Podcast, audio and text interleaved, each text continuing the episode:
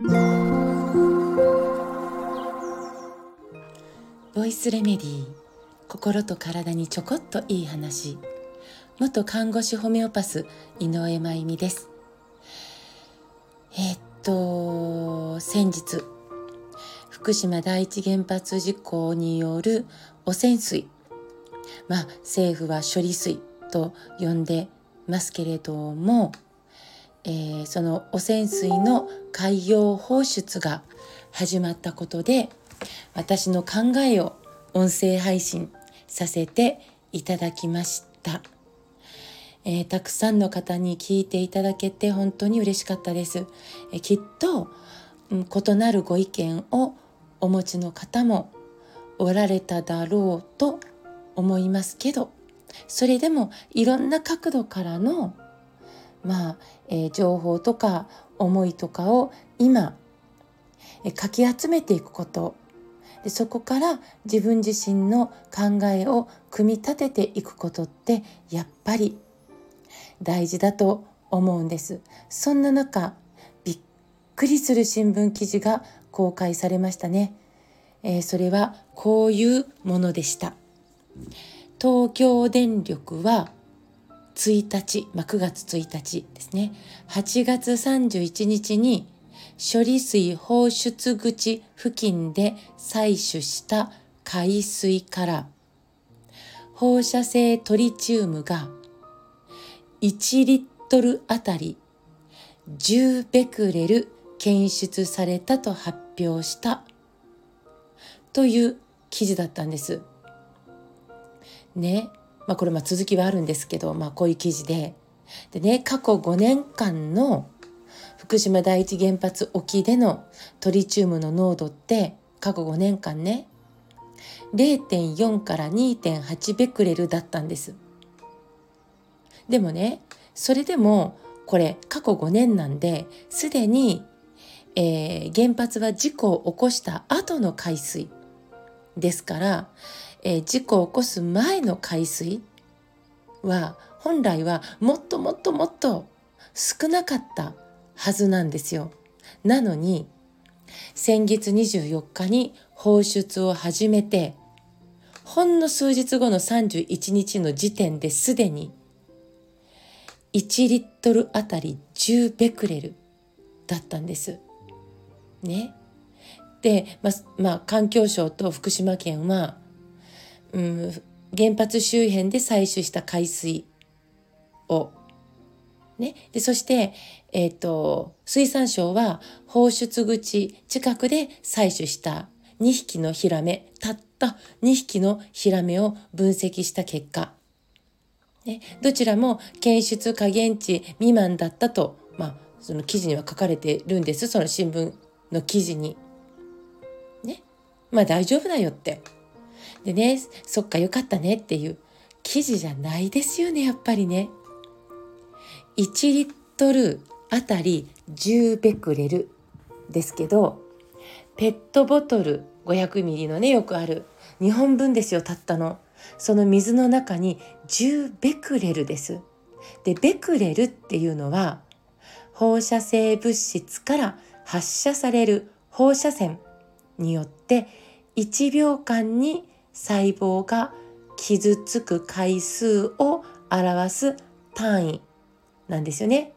だから例えば1ベクレルの水を私が飲むとします。ごくごくと。1ベクレルの水。ね。1日は6万8400秒なんですよ。1日って。ってことは1ベクレルの水はね私の体の中で6万8400回細胞が放射線によって傷つくこれが1ベクレルっていう単位なんです。私の体で6万8400回も細胞がパキオンパキオンパキオンパキオンっていうのを受けて傷ついてるわけです。で10ベクレルってその10倍ですよね。たった1リットルの海水の中に1日68万4,000回も細胞が傷つく細胞を傷つける放射性物質が存在しているっていうことになるんです。でねこれは私の中ではもうもう本当に驚きでしかない。ね。え薄めて出した薄めますから広い海でねしかも薄めるんでだから安全なんですよと言い続けてきたのにたった数日でこの数字です。広い広い海ですよ。そこから取ったたった1リットルの中にすでに10ベクレル存在してしまっているっていうこと。もうすごすぎる。でトリチウムはいわゆるアルプスという、えー、放射性、え、物質を取り除く機械があるんですけど、まあ、それでは取り除けない放射性物質なんですよね。水素なんですトリチウムって。だから、まあ、水から水素は取れないっていうことでこれだけはもうそのまま海に出さざるを得ないです。他のものはちゃんと取ります。トリチウムだけは出ちゃうんですって。でも水素って私たちの体を作っている構成している材料ですよね。だからトリチウムという放射性物質を出す水素が私の体の中に入ったらね子供たちの体の中に入ったら私たちの体を作る材料としてね体に滞在することになるんです。取り込まれやすい水素だから。水素として取り込まれてしまう。そして材料として、えー、体を作る、ね、ものということでは排泄もされにくいってことですね。もちろん人間だけでなく水素は海の生き物の体も作ってますから材料としてそこに取り込まれてその生き物の素材として存在していずれ食べ物となって私たちのもとに帰ってきます。直ちにではなくても確実に帰ってくるんです。この健康上直ちに影響がないという、まあ、非常に都合の良い言葉に、ね、どれだけ私たち日本国民は事実に対して目隠しをさせられてきただろうかと私は思ってしまうんです。大人はいいですけど子供たちが大人の判断によって傷ついていくことが私の中ではありえないですね。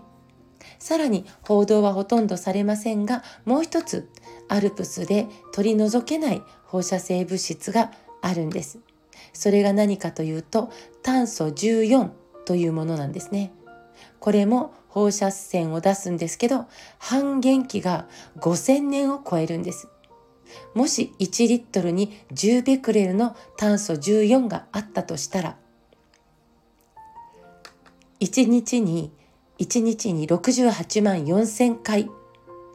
ね、から半分の1日に34万2,000回の放射線の発射威力まで落ちる。半分ねに落ちる。これ半減期っていうんですけど。に5,000年以上かかるんです。もう永久的に影響するんじゃないかと思うわけですね。しかも炭素はまた私たちの体を作ってますから。ね、私たちの体は CHON 炭素水素酸素窒素でできてますから炭素は私たちの大事な素材なんですだから、え水素と同じように体の中に取り込まれたら、ね、人体の素材として細胞にも入り込んでそこでずっと、えー、放射線を出して遺伝子を傷つけたりする恐れがある、ね、ということです。今ならまだ海洋放出を止めるという決断ができるのではないかと思います。ちゃんと情報を取っていきましょう。私もできるだけ分かったことを共有するようにしたいと思ってます。えー、子供たちに残せるのはお金や土地や建物じゃないんです。命を、えー、育み生み出せる海と大地そして空気です。今日はそんなことも風フェスマルシェでお話しさせていただこうと思ってます。新潟にお住まいの皆さん、今日のご予定はどうですか？よかったらぜひ、